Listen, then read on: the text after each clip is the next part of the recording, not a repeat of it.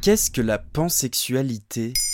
Merci d'avoir posé la question. De plus en plus de personnalités s'expriment sur leur orientation sexuelle. Si beaucoup ne préfèrent pas se donner d'étiquette, d'autres disent ne pas être seulement attirés par un seul genre et se déclarent pansexuels. Une orientation sexuelle encore méconnue que s'approprient des artistes comme la chanteuse et actrice américaine Janelle Monet ou encore la française Christine and the Queen devenue Chris. Ça veut dire que je ne m'intéresse pas au genre ou au sexe de la personne. Je tombe amoureux ou amoureuse indifféremment de garçons et de filles.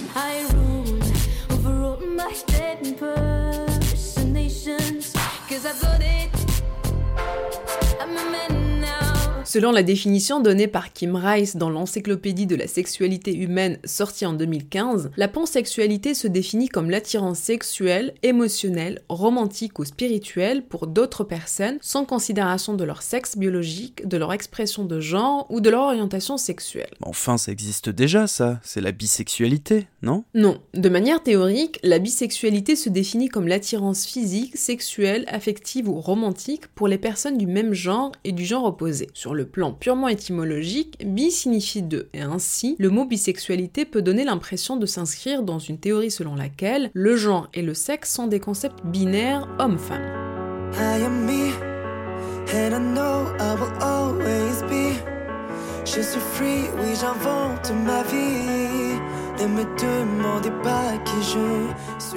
Alors que le pan de pansexualité se traduit comme tout, c'est-à-dire que les personnes pansexuelles sont attirées physiquement, sexuellement, affectivement ou romantiquement vers des personnes sans regard ou préférence au niveau du genre et du sexe de la personne, qu'elles s'identifient comme homme, femme, trans, sans genre ou autre. La définition semble donc s'inscrire dans une théorie qui reconnaît plus clairement, sur le plan étymologique, une pluralité de genres et d'identités. Hmm, c'est un peu plus inclusif en fait. On peut dire ça comme ça. Symboliquement aussi, c'est important de préciser les choses, comme on peut le voir sur les drapeaux qui représentent ces deux orientations sexuelles. Le drapeau de la bisexualité créé en 1998 est rose, violet et bleu. Rose pour l'homosexualité, bleu pour l'hétérosexualité et violet pour le mélange des deux, la bisexualité. Alors que le drapeau de la pansexualité apparu en 2010 est rose, jaune et bleu. Il a été créé pour montrer que la binarité des genres masculin-féminin n'existe pas. Le rose symbolise l'attirance vers les femmes, le bleu vers les hommes, avec au milieu le jaune qui symbolise une attirance vers les autres gens. Mais pourquoi ce besoin absolu d'identifier, de se trouver un nom, d'entrer dans une case? Pont, bi, sapio, ce que tu veux coller avant sexuel, j'ai presque envie de dire, on s'en fout. Ce qui est important, c'est de trouver, si on le souhaite, une définition qui nous convient, tout en sachant qu'on peut toujours choisir de ne pas se définir.